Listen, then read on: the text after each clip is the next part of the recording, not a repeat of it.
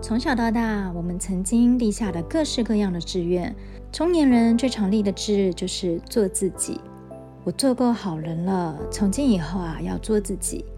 然而，如果你够老，应该会同意以下的观察：一个人如果不用心修炼品格，随着年龄的增长，个性中可爱的部分将逐渐磨蚀消失，而个性中可恶的部分却会扩大凸显。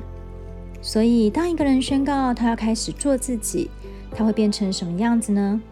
周围的人该不该为他高兴呢？那些认为我都在做自己，或我都没有做自己的人，真的清楚什么是自己吗？我们对自己的认知往往受到经验的影响。例如，有孩子本性很热情，可是成长过程中旁人没有好的回应，他历经许多挫折，因此把热情的天性修正为谨慎、封闭疆界。经年累月，本性被压到潜意识里，一直以为自己是内向、不容易开放的。他需要经过很多自我开发、漫长的追寻，才能找回遗忘的本性。没有找到本性之前，人们多半会依据习惯性的心理防卫行事。不是自己本性的人，如果开始任性的做起自己，所做的就只不过是熟悉的假我，而不是真我。自我是心理学上最复杂的议题。自我是庞大的意识与无意识的总和，内部充满了冲突。不经努力就能通透自我的人寥寥无几。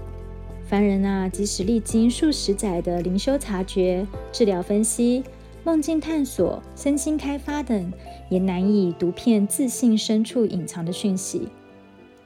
人之所欲，极大部分出于本能，因此成长就是学习在互相冲突的欲求之间观守全貌，实现个人的完整。